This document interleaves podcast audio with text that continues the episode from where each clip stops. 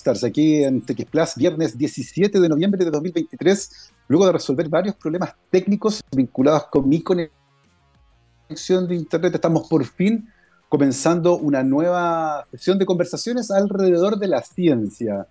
Y hoy nos acompaña en nuestra transmisión por streaming la doctora Paula Slater, investigadora de la Facultad de Medicina y Ciencia de la Universidad San Sebastián. Paula, ¿qué tal? ¿Cómo estás? Bienvenida a Rockstars. Hola Gabriel, muchas gracias por la invitación. Feliz de estar aquí conversando un poco sobre ciencia.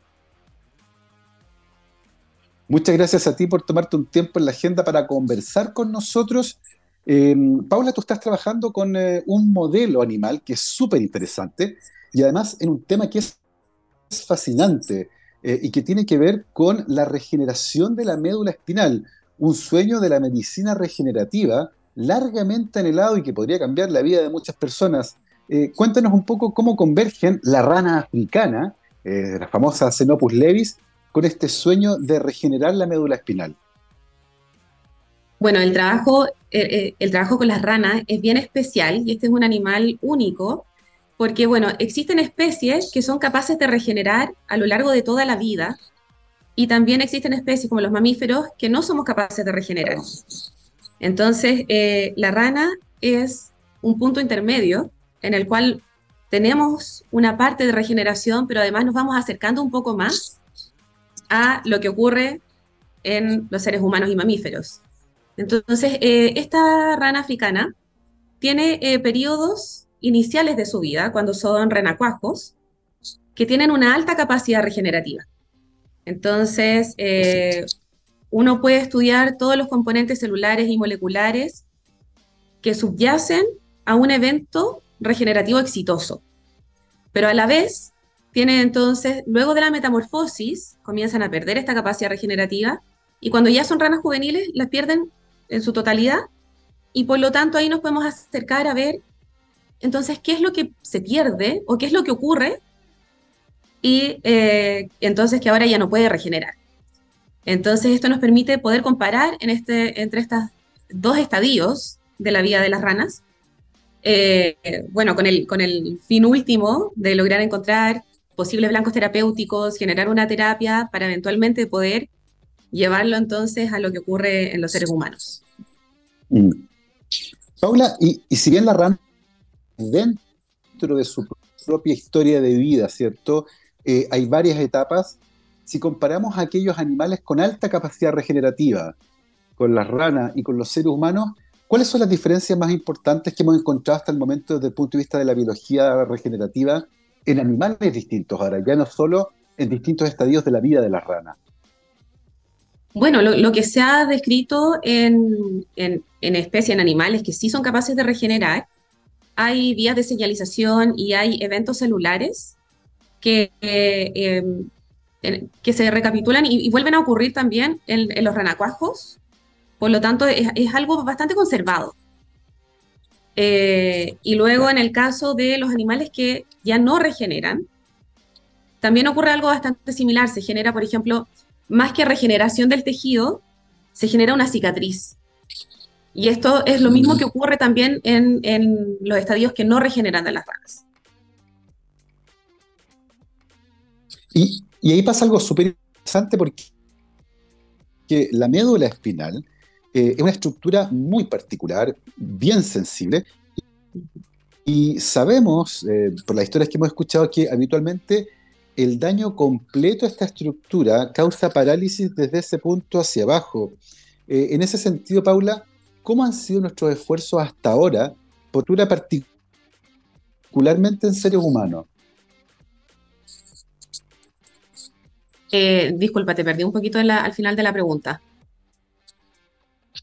Sí, no, te, preguntaba que cuáles han sido nuestras experiencias a atender cómo se regenera esta estructura tan particular que es la médula espinal en seres humanos. Bueno, en seres humanos es un poco difícil eh, estudiar eh, o potenciar la regeneración. Hasta ahora, eh, todos los estudios que se han realizado y los tratamientos son principalmente para impedir la propagación del daño. porque en el fondo, el, daño a la médula espinal tiene dos fases bien marcadas, que la inicial es cuando se genera el daño en sí, este impacto que va a, generar un daño en, los tejidos, en, las células nerviosas que, tienen sus prolongaciones en la médula. Pero luego todo esto también va generando toda una respuesta bioquímica, inflamación, que va llevando también a un, a un incremento en el área del daño. Y esto se puede ver hasta meses, años, luego de haber sufrido un daño a la médula. Eh, y claro, como los seres humanos no tenemos capacidad regenerativa, los tratamientos que, hay hoy, en día se enfocan más que nada en, frenar esta propagación del daño, para que entonces eh, la, prognosis en el fondo de, esta enfermedad no, no, sea tan mala, o sea, tratar de, controlarlo lo más posible.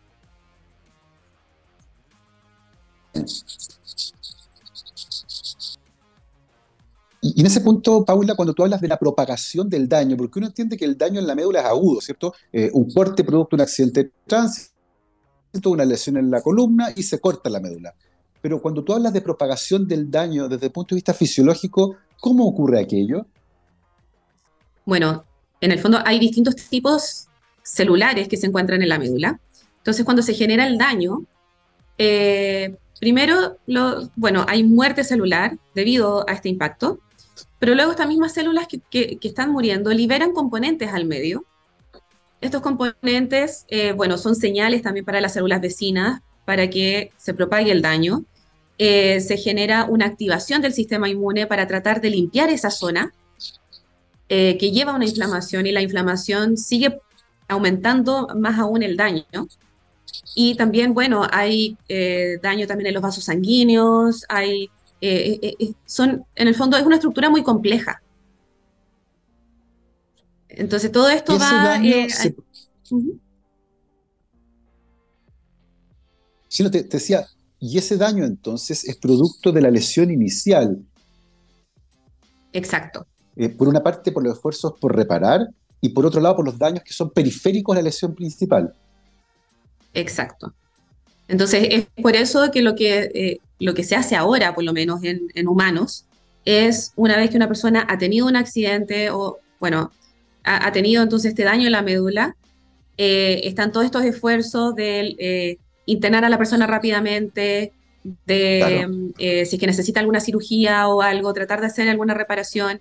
Hay, distintos mecanismos para tratar de que toda esta propagación mm. del daño sea menor. Perfecto. Y hay una cosa que es bien interesante ahí, porque una vez que uno corta una neurona, que básicamente eso es lo que ocurre cuando hay un daño en la médula, ¿cierto? Se corta el... Eh, y por, lo tanto, las células al cortarse como unas bolsas autosellantes y se pierde la conexión ahí, es cortar un cable.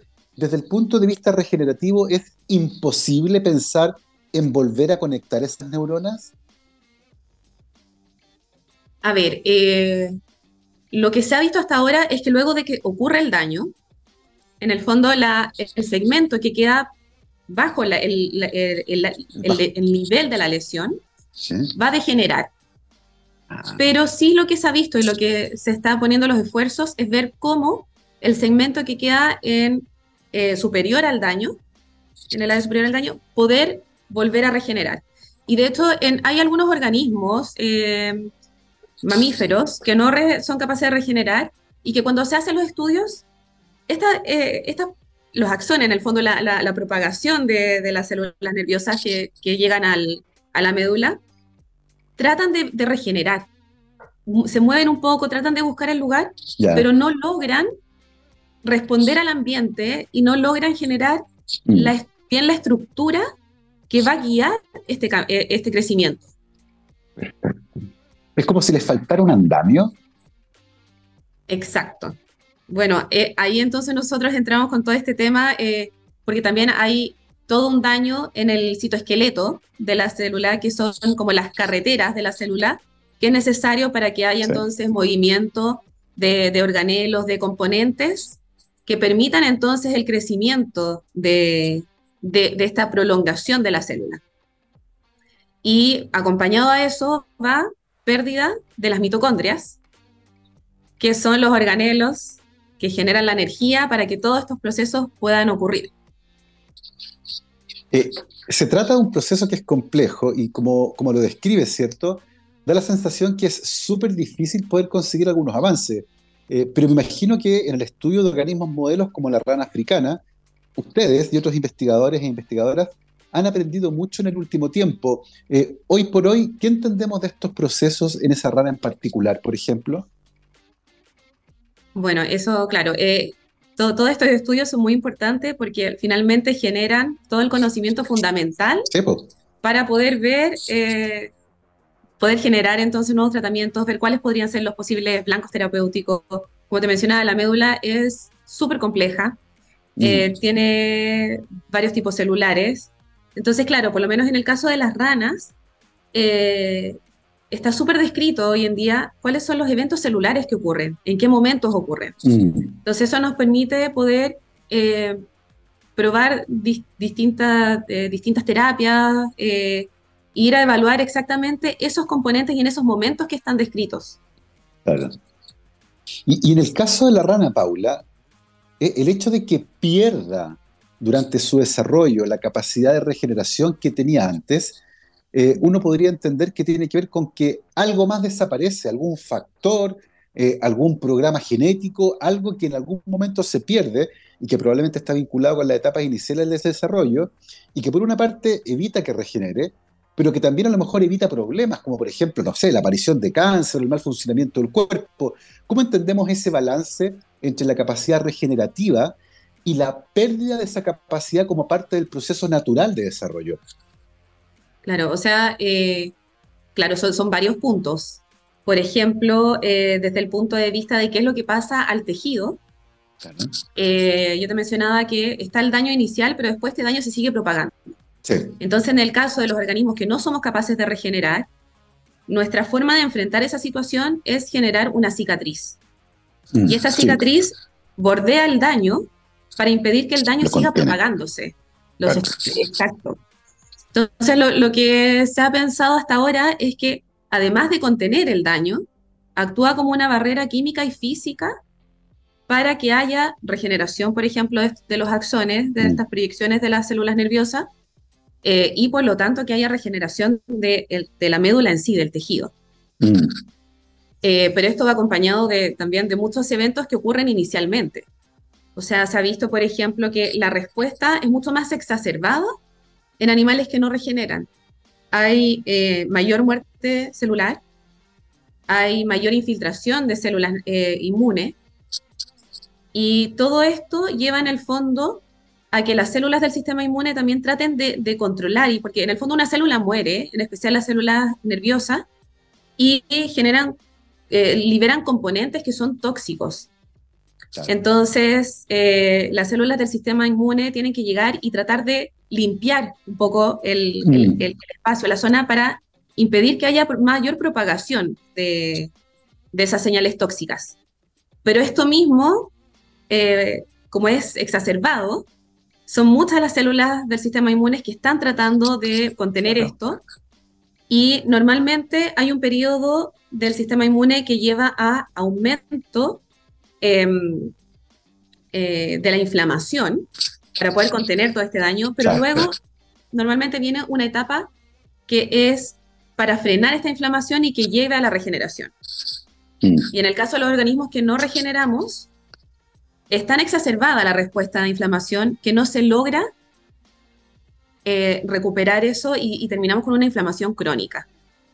Y esa inflamación crónica entonces es la que lleva mayor muerte y por lo tanto es necesario además contenerla con esta cicatriz. Exactamente, que es algo parecido también a lo que ocurre en plantas cuando hay una infección, que el tejido circundante muere justamente para tratar de contener el daño. Estamos conversando esta tarde con la doctora Paula Slater, bioquímica y doctora en ciencias biológicas de la Universidad Católica, actualmente investigadora del Centro de Biología Celular y Biomedicina de la Universidad San Sebastián está tratando de entender los mecanismos de regeneración en Xenopus levis y su vínculo con dos estructuras celulares que son muy importantes, el citoesqueleto por un lado y las mitocondrias por otro. Paula, actualmente en el laboratorio, ¿cuáles son las eh, hipótesis más importantes que ustedes tienen en relación a la reparación o la regeneración y el vínculo que hay con el citoesqueleto y las mitocondrias? Bueno, acá eh, es como mencionábamos, en el fondo, cuando hay un daño, por ejemplo, en la, neurona, en el axón, se corta un poco esta comunicación. como mencionabas tú, un cable que se corta, pero no solamente que se corte, sino que además todos los componentes que están dentro de la célula empiezan a fallar. Entonces, por ejemplo, el citoesqueleto se empieza a fragmentar y el citoesqueleto son las carreteras de estas células para mm. poder llevar los componentes para que vuelva a crecer. Eh, y además hay un daño en las mitocondrias, que son las que generan la energía. Mm. Eh, entonces, claro, eh, lo que se ha visto además es que frente a un daño en, los axones, en un animal que es capaz de regenerar, ocurre un movimiento de estos organelos que generan energía para que, para que se vayan a eliminación y que lleguen entonces organelos sanos para generar la energía. Mira. Eh, entonces, en el fondo, nosotros, por lo menos en este momento, lo que estamos haciendo es tratar, es caracterizar cómo se comportan estos organelos luego del daño, tanto en organismos que regeneran como los que no regeneran.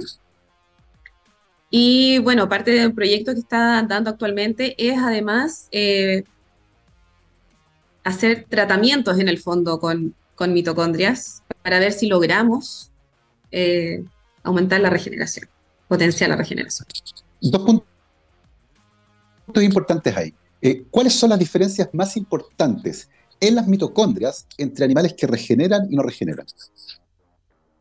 Bueno, eso es, algo eh, que está recién, recién salido del horno o que está tratando de salir en el laboratorio. Eh, porque claro, es nosotros lo que hemos visto en los animales que, que regeneran es que hay un cambio tanto de fenotipo como funcional en las mitocondrias, en etapas muy iniciales. Exacto. Eh, Perfecto. claro, las mitocondrias es donde se genera la mayor cantidad de energía, pero a la mm. vez cuando hay daño también se generan componentes que pueden ser perjudiciales. Mm. Entonces lo que nosotros vemos en, etapas tempranas es que hay un cambio de morfología, un cambio de función, y las mitocondrias dejan de funcionar y la energía se comienza a sintetizar principalmente en el citosol. Mira. Sí. Eh, y, en ese sentido, Paula, considerando lo que están viendo, e, es, difícil establecer si eso es una causa o una consecuencia, ¿cierto? Eh, es muy loco pensar en tomar mitocondrias de animales que regeneran y ponerlas en animales que no regeneran y ver si se transfiere parte de esta eh, habilidad de regenerar? Bueno, eso es parte del proyecto actual. Eh, esa, es la, idea eh, principal. Por lo menos ahora, bueno, es súper complejo todo este tema de el trasplante o la transferencia mitocondrial, en el sentido de que tenemos que buscar las condiciones adecuadas para poder mantener a las mitocondrias que estén funcionales y poder además pasarlas entonces a otro organismo. Eh, por lo menos hay estudios en, cultivos celulares y bueno, en, modelos animales que cuando hacen trasplante de mitocondrias, las células son capaces de incorporarlas.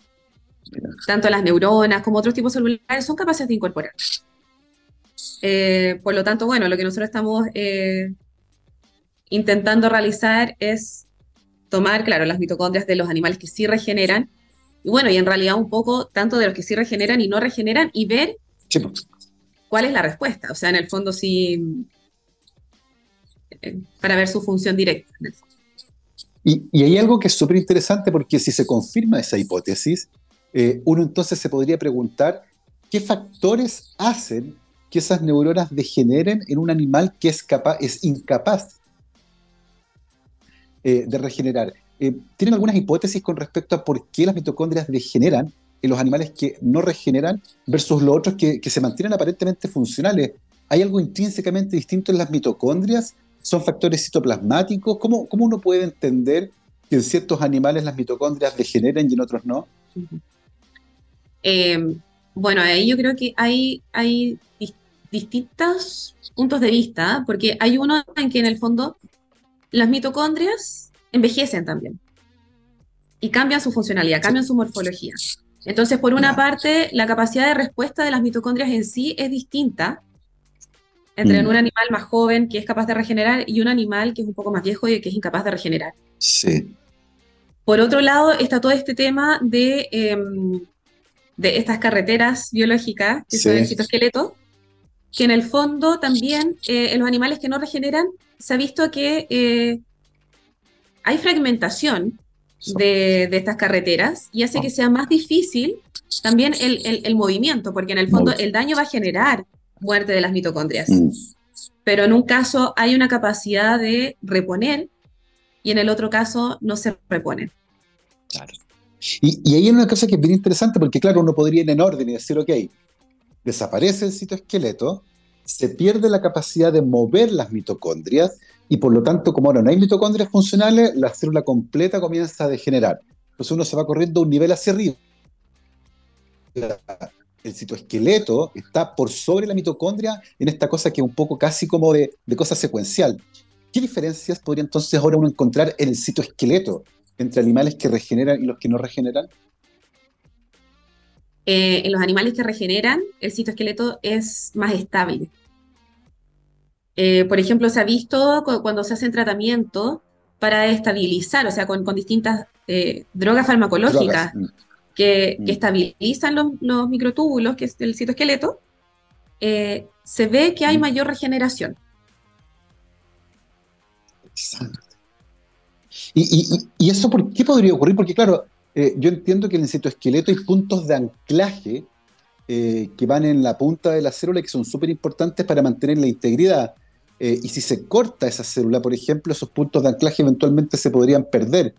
¿Es posible que los animales que regeneren tengan sistemas para reencontrar estos puntos de anclaje que sean más eficientes?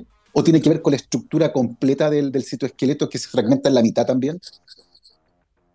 A ver, la fragmentación principalmente se ha visto en la zona donde ocurre el daño y, luego se va propagando. Eh, entonces, claro, todavía no, se conoce mucho. Esto también es, algo más reciente de los últimos años que se ha visto este efecto también de, la estabilidad mm. del, citoesqueleto.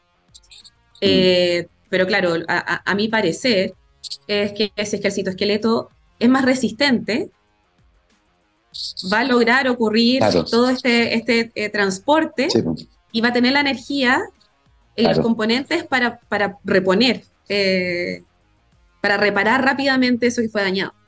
Claro. Ahora, hay una cosa que es fascinante acá que tiene que ver con, y tú lo mencionaste al principio, necesitamos avanzar primero estudiando organismos modelo, como la rana africana, para partir del conocimiento generado ir luego, por ejemplo, a seres humanos, porque que nos interesa reparar la rana africana, ¿cierto? Es un modelo súper útil, pero ciertamente tenemos un problema biomédico acá. Eh, eh, para lograr dar esos saltos, Paula, entendiendo que el tiempo es complejo, imagino que además se requieren equipos que también son complejos, equipos multidisciplinarios me refiero. ¿Cómo ves actualmente la posibilidad de hacer ese tipo de investigaciones en nuestro país?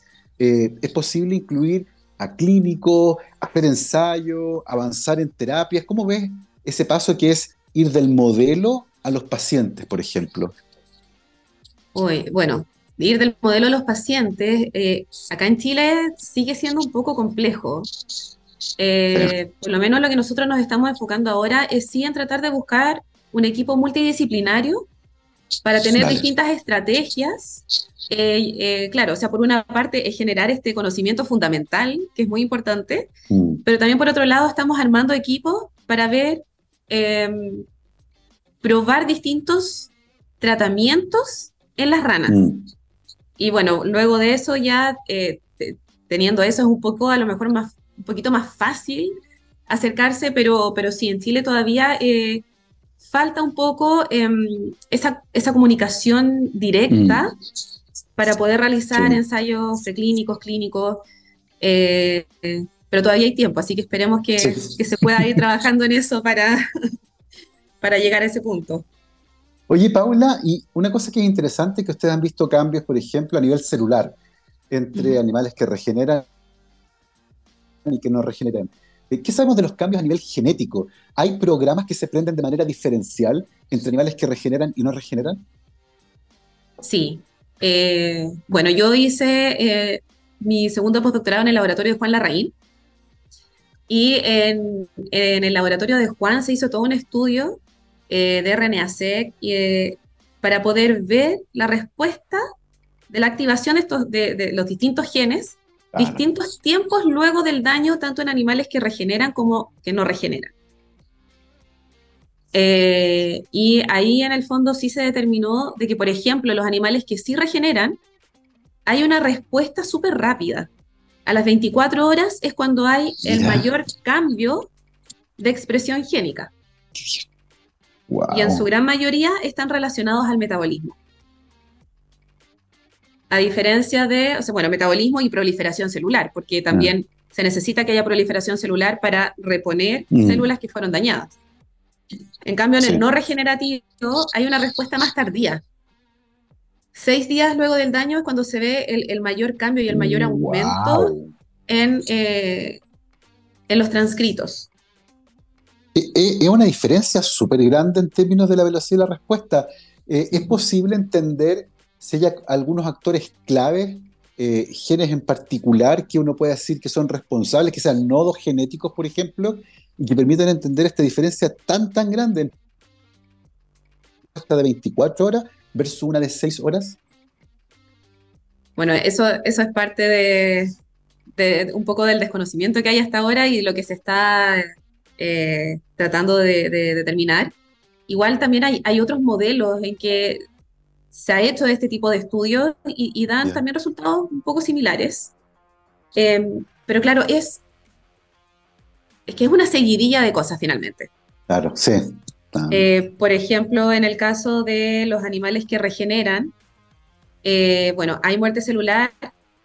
Esta muerte celular es necesaria para gatillar también toda esta respuesta genética y esta respuesta a la regeneración, pero tiene que ser contenida.